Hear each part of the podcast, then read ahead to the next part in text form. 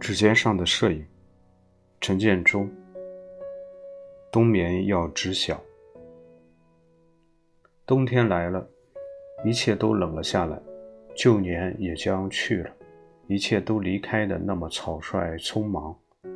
美国人的忽悠把全世界都拉上了不知走向的过山车，全世界也体验到了自由并不是一顿免费的大餐。特别是与荷包连在一起的时候，有人在博客上声讨某个艺术创意园的腐败官僚，抱怨没有暖气的硕大工作室，把创作的热情降到了冰点。朋友的画廊也准备着做完最后一个展览，开始冬眠休整，等来年春暖花开后再重整旗鼓。大洋的这边虽然还有着一些表面热闹的艺博会，但也基本看不到慷慨掏钱的买家了。华尔街的重创也使整个像金融衍生品市场一样的当代艺术衍生品市场，进入了不知何时会醒的冬眠。中国摄影界在这个多灾多难的年关，所做的最后一件大事就是。连州国际摄影双年展。有意思的是，这个双年展的主题定名为“我的照相机”。兜兜转转几十年，摄影终于从照相机又回到了照相机，摄影终于又回到了它的起始点。明年将是摄影术宣告诞生的一百七十周年。一百七十年，可以说几乎有一百五十年，摄影是与照相机紧连着的。摄影之所以最终被接纳进艺术的殿堂，也是因为摄影独特的科学与艺术之结合。现实的影像通过照相机在瞬间里转化成在线的影像，其动人之处就像烹调那样，把一种普通的食物。通过器具和技巧转化成另一种美化的事物。摄影之美，也就是它的器具与技巧转化过程，把所见的事物和所知的知识通过照相机这个器具连接起来，创造出一个与自我想象相关的意象。随着电子技术的发展，特别是数字技术的突飞猛进。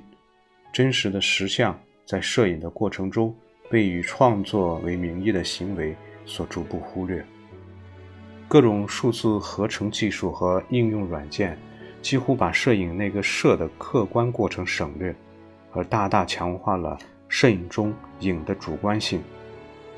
而摄影走到这一步，也基本脱离了其与现实文化和社会发展的亲密关系。把被摄的影和在线的影完全割离了开来，摄影再一次成为了存在或死亡这一经典自我对择的主体。摄影是一个出自在中国之外的文化媒介，它的诞生是科学技术和意识形态共同孕育的结晶。但摄影自进入中国的那天起，在科学技术和意识形态上。就没有真正的被本土化过。我这里所说的本土化，是指根据中国的传统和现实社会文化结构，再创出一个具有科学合理性的中国摄影文化学。中国的摄影是不是在还没有理清摄影与照相机之间的哲学关系时，就已经迫不及待地试图把摄影挪到后摄影的云梯上了？摄影除了陶冶情操的审美功效和目击现实的记录功能之外，在阐述和延续中国的文化、历史和传统上，还有多少可以掺和着中国的思维和叙事方式，把我们的视觉所见再述为我们的视觉表现？冬天使万物的眼见变慢，现在也正是时候慢下来思考。中国的摄影应该回归何处？比一级市场、二级市场更重要的是中国自我的文化现场，这包括客观的现实市场和主观的思维的市场。不想重复那句老套的话，但还是想说：唯有中国化的才是国际化的。现在是时候关注中国自己市场的时候了，因为冬眠总有小的那一天。中国摄影毕竟应该是中国的摄影。